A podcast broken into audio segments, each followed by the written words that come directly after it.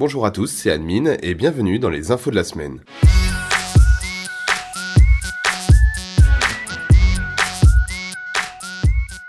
Avant de commencer, je vous informe que vous pouvez retrouver les infos de la semaine sur YouTube, Instagram et toutes vos applications de podcast préférées et que si vous partagez les infos de la semaine en story sur Instagram en me notifiant, je vous remercierai publiquement la semaine prochaine. Sur ce, les infos de la semaine, c'est parti dans 3, 2, 1...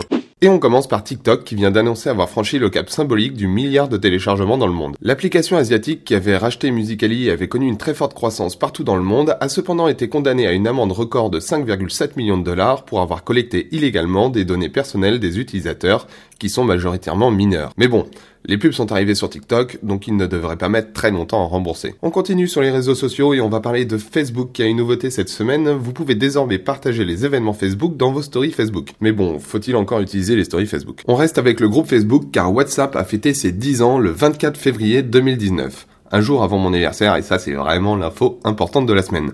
Bref, WhatsApp c'est 1,5 milliard de dollars et la troisième application la plus utilisée au monde. Réseaux sociaux toujours, on va parler de YouTube qui va interdire les commentaires sur la grande majorité des vidéos exposant des mineurs. Pourquoi me diriez-vous Car les pédophiles utilisent les commentaires pour échanger des messages? C'est une première solution temporaire selon Google qui souhaite mettre en place un contrôle renforcé. Autre info sur YouTube, Despacito devient la première vidéo à atteindre les 6 milliards de vues. Petit détour par la Russie maintenant où on va parler de Telegram, cette application de messagerie instantanée, cryptée et sécurisée. Après une levée de fonds de 1,7 milliard de dollars, le service de messagerie instantanée serait prêt à lancer sa propre crypto-monnaie. Petit point maintenant sur les voitures électriques. Tesla commercialise enfin son modèle 3 à 35 000 dollars. Elon Musk espère bien convaincre les petits porte-monnaies d'investir dans l'électrique avec une version plus abordable. Mais attention, car il y a de la concurrence. Volvo a dévoilé la Polestar 2, sa première voiture électrique avec 400 chevaux et 500 km d'autonomie pour un coût total de 39 900 euros. Sa commercialisation commencera en 2020, mais pas en France dans un premier temps. De son côté, Honda présente le e-prototype, une citadine 100% électrique. Cette semaine, je ne peux pas ne pas vous parler du Mobile World Congress qui a eu lieu à Barcelone la semaine dernière. Beaucoup trop d'infos pour tenir dans cette info de la semaine,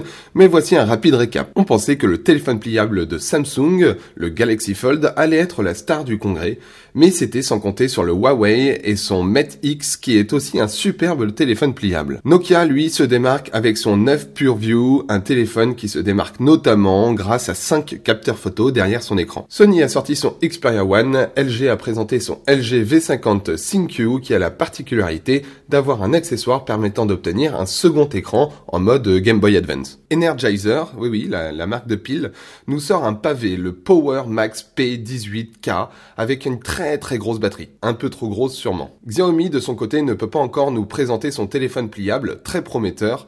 Alors ils ont mis à jour le Xiaomi Mi Mix 3 pour le rendre compatible 5G. Autant vous dire que la 5G était partout dans les téléphones, mais loin d'être en place dans les airs. Et pour terminer les infos de la semaine, FedEx a donné naissance à un robot autonome théoriquement capable d'assurer une livraison de porte-à-porte, un peu comme ce qu'avait promis Amazon. Hyperloop, le projet de transport ultra rapide de Elon Musk est en train de construire la première piste d'essai grandeur nature à Toulouse, les premiers essais ne devraient pas tarder. En tout cas, en ce moment, Elon Musk est plutôt très content, car la NASA donne son feu vert pour un test de la capsule Dragon V2 vers l'ISS. Ça veut dire quoi? Ça veut dire que la société d'Elon Musk, en plus de ravitailler la station spatiale internationale pour le compte de la NASA depuis mai 2012, elle se chargera bientôt d'y amener les astronautes américains. Restons rapidement dans l'espace car l'entreprise Virgin Galactic qui a pour idée folle d'emmener des personnes lambda faire du tourisme aux portes de l'espace vient d'effectuer son deuxième vol d'essai. Et cette fois-ci, une passagère était de la partie. Besmos est donc la première touriste du projet à s'envoler aux frontières de l'espace. Et voilà, les infos de la semaine, c'est déjà fini. J'espère que vous avez apprécié ce format. N'hésitez pas à me retrouver sur YouTube pour voir mes vidéos et sur Instagram pour répondre à la question de la semaine, mais aussi pour partager la story et tenter d'être mentionné dans les prochaines infos de la semaine. Vous pouvez également rejoindre le groupe Marketing Digital Apprendre avec la Admin Family sur Facebook si vous souhaitez être aidé sur vos problématiques marketing. Merci beaucoup d'avoir euh, écouté ce podcast et moi je vous dis à très bientôt. Ciao